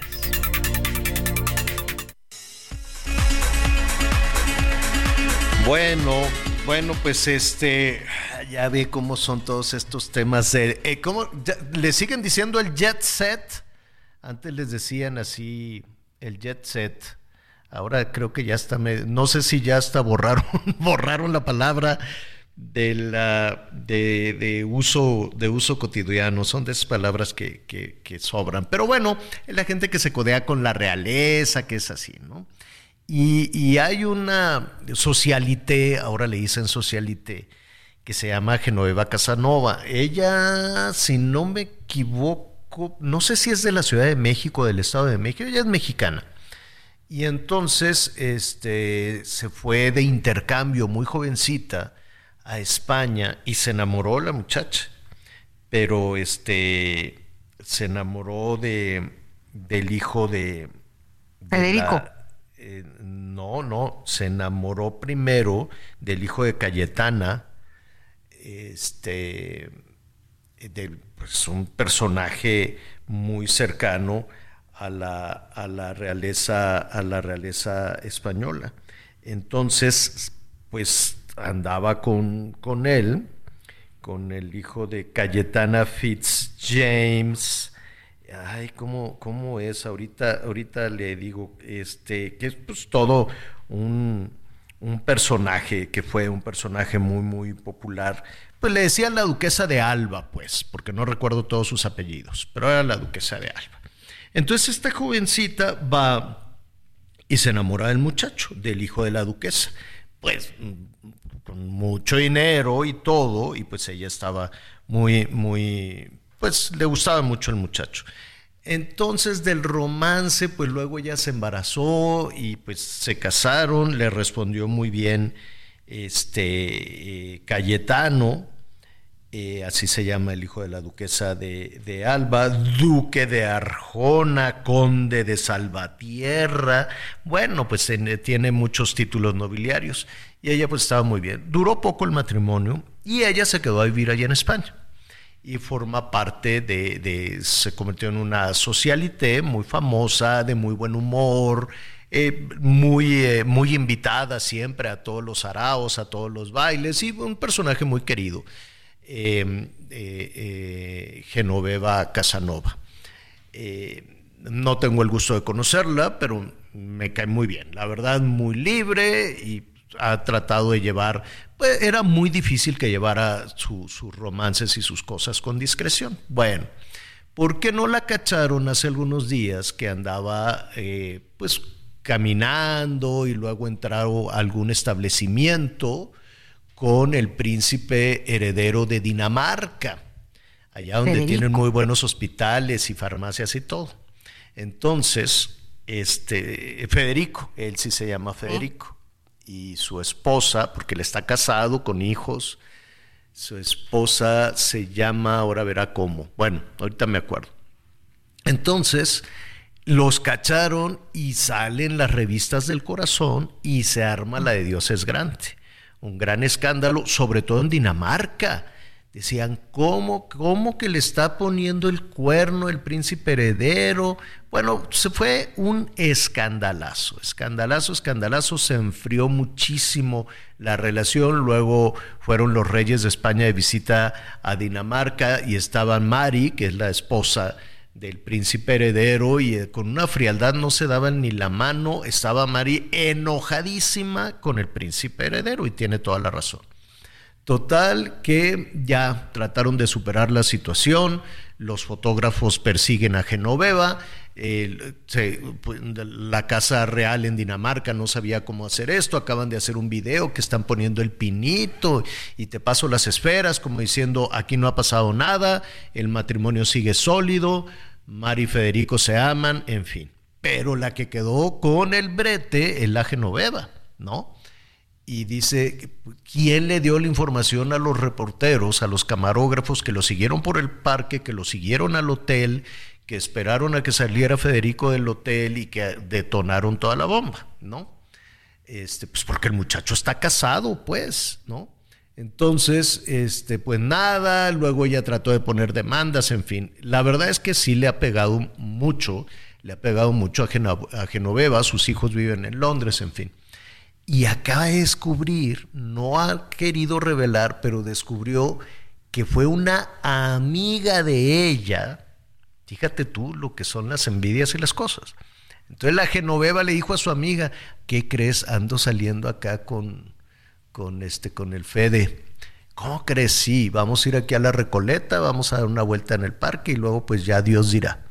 Bueno, vaya usted a saber si así se lo dijo. Pero la, la amiga tenía la información y la malvada amiga es la que le avisó a los fotógrafos y así es como se descubrió. Para que veas, amistades vemos, o cómo es el dicho, amistades Caras vemos, corazones no sabemos. Caras vemos, corazones no sabemos. Y pues uno nunca sabe qué es lo que anda ahí pensando, qué es lo que anda pensando la gente. Y ahorita le cuento también otro, otro escándalo de esos. Antes, déjeme decirle, Anita, te, tu cumpleaños es en abril. Entonces, por poquito, el tuyo Miguelón en septiembre. Correcto. Por poquito, sí, por poquito salen en la por poquito eh, te iban a insacular. Qué fea ah, palabra. Ah, sí, me salvé por un mes.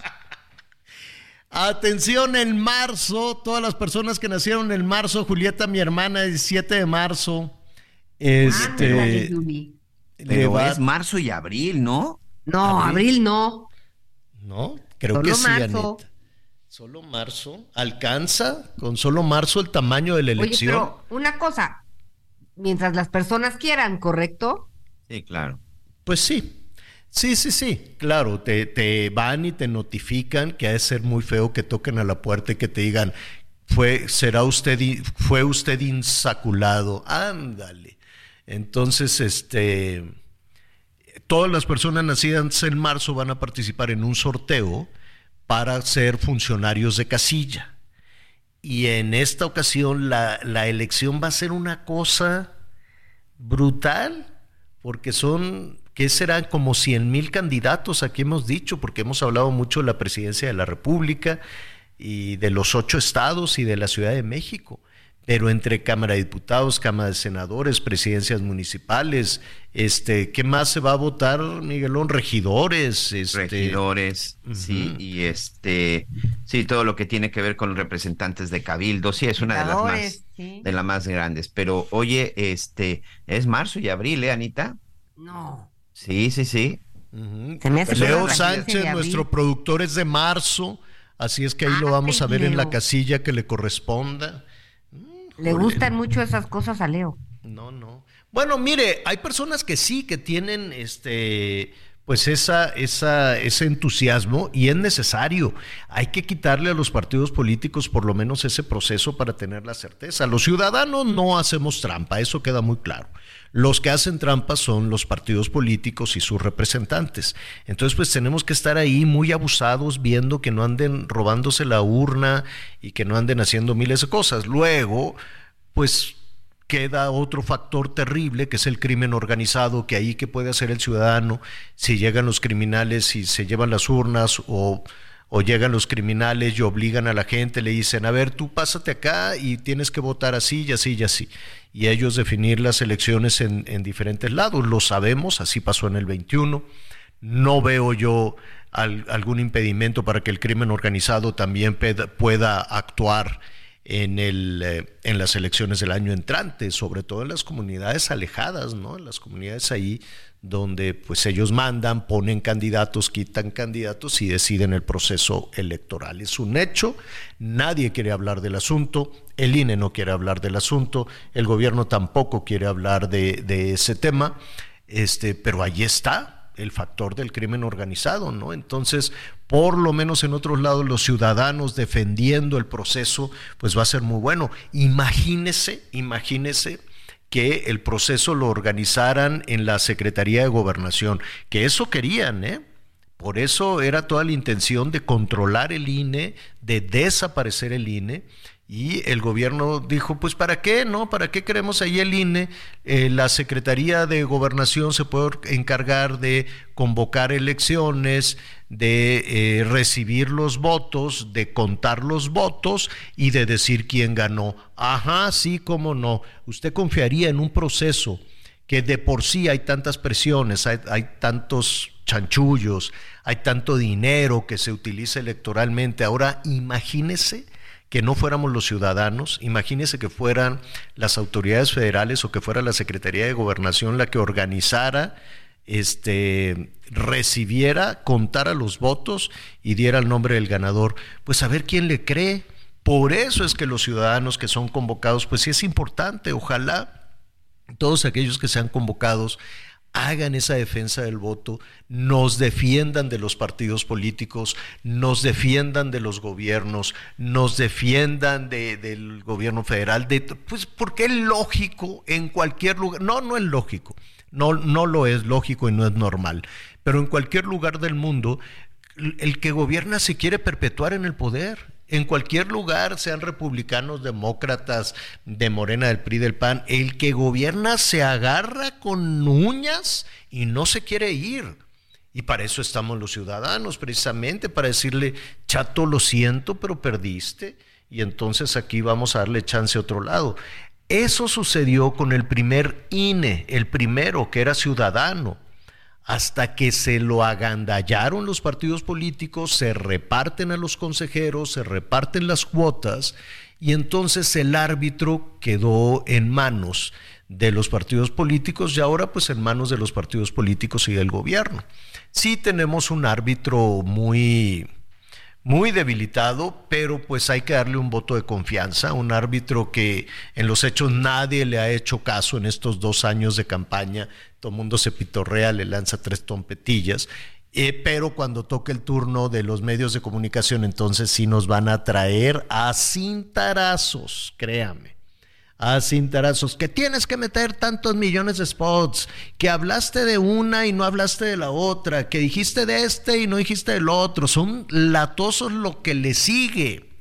Pero como no le pueden hacer nada a, a los partidos y mucho menos al gobierno, pues nada, se, se ensañan con los ciudadanos, se ensañan con los medios de comunicación. Créame que eso va a suceder un poquito para justificar su, su chamba y para, pues no sé, validarse como un árbitro, pues lo único que van a hacer es traernos atrapazos a los medios de comunicación y te voy a hacer una auditoría y tantos a favor, tantos comentarios a favor, tantos comentarios en contra. Bueno, si me hacen a mí una auditoría van a decir, de 100 comentarios, 100 son en contra mía.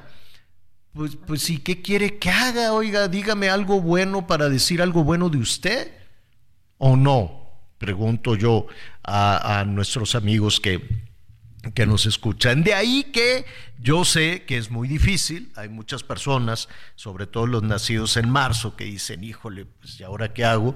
Pero pues el resto de los ciudadanos es la única ventanita de certidumbre y de, y de credibilidad que tenemos en los procesos. Y es una ventanota porque somos mucho más que los políticos, los ciudadanos somos muchísimo más, desde luego, pero pues imagínese que no, que no se nos convocara, pues, pues no, ya, ya es, lo, último, lo último que nos queda para darle certeza, para darle credibilidad a algo ya tan marrano, algo ya tan, tan perdido, ¿no? Tan, tan, tan sucio como son los, los procesos electorales. Ahora, somos mayoría, los ciudadanos. Acuérdense que los políticos son poquitititititos, gastan mucho, demandan muchísima atención, pero son comparados un puñitito, ¿eh? No cree usted que son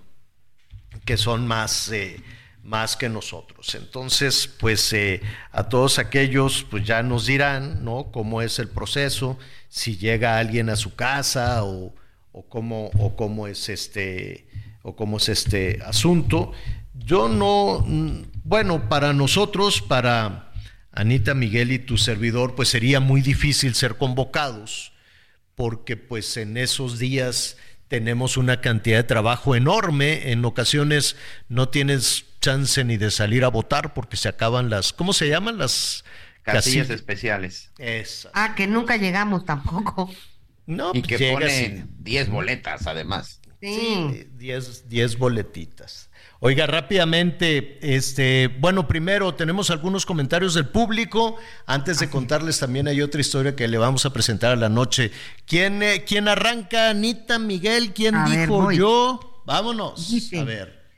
Eh, Javier Torre, buenos días, como siempre, tus comentarios muy atinados. felicitaciones por tu trabajo, muy profesional, Genaro Sánchez. Gracias, Genaro. Buenos días, Javier, Ana, Miguel, señor Pedro. Efectivamente, habla como empresario. El problema no son las corridas o los circos, es el maltrato que se le da a los animales. El toro y animales de circo sufren. Hay animales de zoológico que pues se les han muerto, están flacos, enfermos y así los dejan. ¿Cómo comer carne? El problema no es comer, sino la forma en que sacrifican a los animales. Los invito a hacer un reportaje sobre el tema.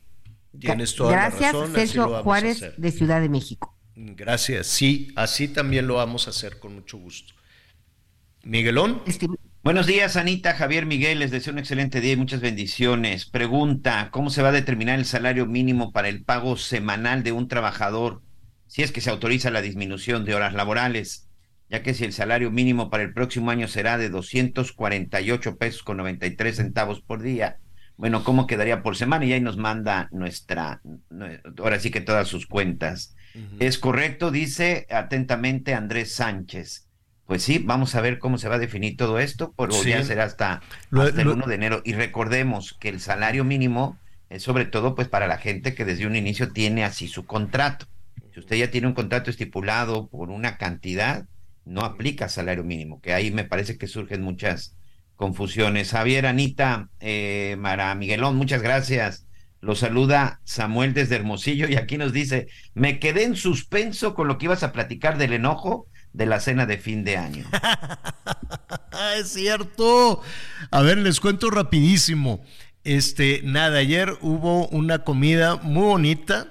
Este, con Ricardo Salinas, con Pedro Padilla, con Benjamín Salinas, este, todos nuestros colegas, ahí andaba guapísima también la Anita Lomelí, ese, el lugar de Miguelón, pues dijimos, ¿qué haremos? Este, pues que quiten el plato porque está comiendo. Un constructor ahí Está comiendo ceviches por allá bien lejos, pero siempre te recordamos con mucho gusto. Bueno, en esa estábamos platicando y que sí, que no, y ya ves todas las cosas que han sucedido en en el año y demás. Y entonces, este, yo dije, bueno, a ver, pues ya estamos cerrando el año y qué bueno, el enojo es, yo creo que es eh, em, como cuando preparas un plato que le tienes que poner a veces un, un condimento así muy fuerte.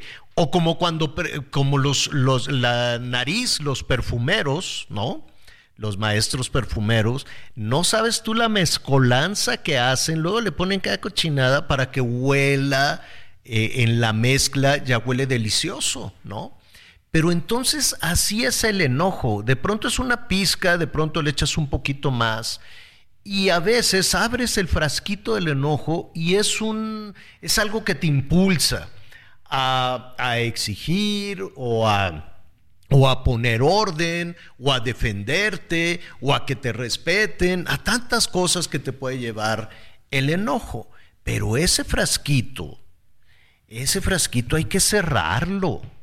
Imagínate tú que el frasquito del enojo se quede abierto toda la vida. Pues no. ¿No conocen ustedes a personas que viven eh, así eternamente en el enojo? Pues ya no piensas, no razonas correctamente, este, o eh, te pierdes de muchísimas cosas porque el enojo y sobre todo va creciendo y va creciendo. Y otra de las cosas que yo he visto cuando hay una persona enojada, que puede suceder en una familia, en una oficina, cuando una persona está en enojo, si no lo controla, eso se puede contagiar de una manera brutal. Y lo hemos visto en estadios, en las familias, en las cenas familiares, ahora que vienen, ¿no? Estas reuniones que en ocasiones familiares que a veces pueden, pueden este, desatar algún mal comentario o algo, puede desatar el enojo. Y eso se contagia, creo yo, en ocasiones mucho más rápido que la risa, mucho más rápido a veces que, que la alegría. No sé ustedes qué piensan, Anita Miguel. Pues sí, Javier, la verdad es que, mira, ahora que se hacen cortes de caja, este, generalmente hablamos de lo que nos faltó. Este, y pues a veces sí estamos enojados, ¿no? Frustrados o sentidos, pero pues es mejor darle la vuelta, ¿no? ¿Qué si hay? ¿Qué si logramos? ¿Qué si tenemos? Saca el enojo para que no se te quede ahí encajada la piedra, ¿no? Pero, no, pero como tú dices, ¿no? Dices del frasquito, ábrelo, sácalo y ciérralo. Sí, sí, sí, sí. Pues eh, esa, esa era para nuestros amigos este, de, de Sonora. Eh, la, la, el comentario. Y luego ya le digo, pues ahí estuve platicando pues con todos nuestros compañeros, con todos los colegas, vienen planes padrísimos. A mí me encanta planear, Anita, lo que sea, planear, pero no así a larguísimo plazo. Así planear eh, la Semana Santa, planear que, que si vas a acomodar esto, arreglar el otro.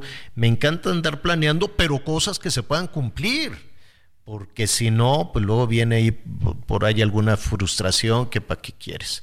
Oiga, pues ya nos vamos. Este, muchísimas gracias como siempre por su compañía.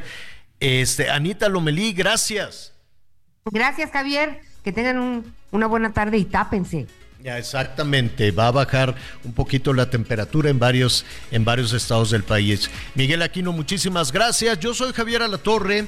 Ya lo sabe, lo espero a las diez y media en Hechos Azteca 1. Lo que le sigue de bueno, o sea, poner eso, lo invito a que siga con nosotros en el Heraldo Radio.